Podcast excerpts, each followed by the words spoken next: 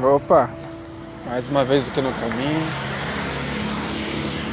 Quero continuar a, a parte que, que eu comecei no último episódio, né? Chamado Servo.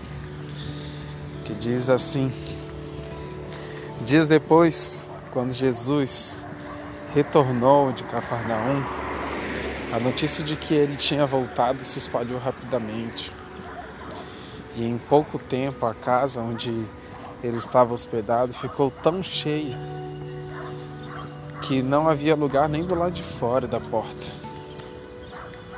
Enquanto ele anunciava a palavra de Deus, quatro homens vieram carregando um paralítico numa maca. Por causa da multidão, não tinha como levá-lo até Jesus. Então, abriram um buraco no teto, acima onde Jesus estava. Em seguida, baixaram o homem na maca, bem na frente dele. Ao ver a fé que eles tinham, Jesus disse ao paralítico: Filho, seus pecados estão perdoados. Alguns dos mestres da lei que estavam ali sentados pensaram: O que é que ele está dizendo? É, isso é blasfêmia. Somente Deus pode perdoar pecados. Jesus logo percebeu que o que eles estavam pensando e perguntou: Por que que vocês questionam essas coisas em seu coração? O que é mais importante dizer ao paralítico? Seus pecados estão perdoados? Ou levante-se e pegue tua maca e ande? O que, que é mais fácil dizer ao paralítico, perdão. Seus pecados estão perdoados, ou levante, pegue sua maca e ande. Mas eu lhe mostrarei que o Filho do Homem tem autoridade para perdoar pecados. Então disse ao paralítico: Levante-se, pegue sua maca e vá para casa. O homem se levantou de um salto, pegou sua maca e saiu andando diante de todos. A multidão ficou admirada e louvava a Deus, exclamando: Nunca vimos nada igual.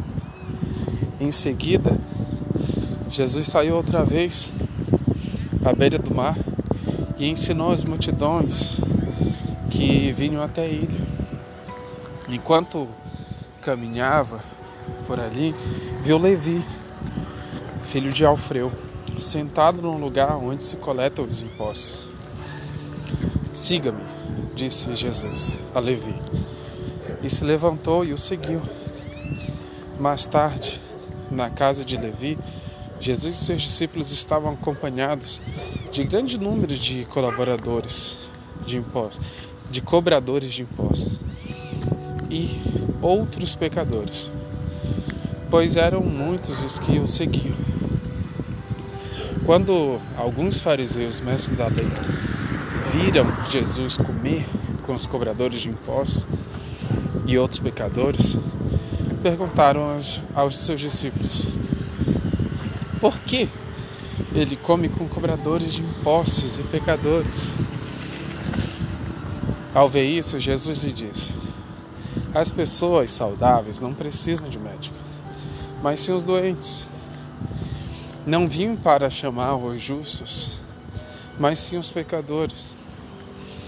Certa vez, quando os discípulos de João e os fariseus estavam jejuando, algumas pessoas vieram a Jesus e perguntaram: por que que seus discípulos não têm o hábito de jejuar? Como os discípulos de João e os discípulos dos fariseus? Jesus respondeu: por acaso, os convidados de um casamento jejuam enquanto o noivo festeja com eles? Enquanto eles festejam com o noivo, não podem jejuar enquanto o noivo está com eles. Um dia, porém, o noivo lhe será tirado, então jejuarão. Além disso, Ninguém remendaria uma roupa velha usando o pano novo. O pano novo se encolheria. O pano novo se encolheria e rasgaria a roupa velha, deixando o buraco ainda maior. E ninguém colocaria um vinho novo dentro de odres, dentro de recipientes de couro velho ou odres. O vinho se o vinho os arrebentaria e tanto o vinho como os recipientes estragariam. O vinho novo precisa de recipientes novos. Num sábado, enquanto Jesus caminhava pelos campos de cereal, seus discípulos começaram a colher espigas. Os fariseus lhe perguntaram: Por que seus discípulos desobedecem à lei, colhendo cereal no sábado? Jesus respondeu: Vocês não leram as Escrituras que o que Davi fez quando ele e seus companheiros tiveram fome,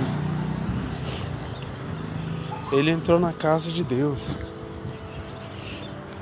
Nos dias de, em que Abiatar era sumo sacerdote e comeu os pães sagrados que só os sacerdotes tinham permissão de comer e os deu aos seus companheiros.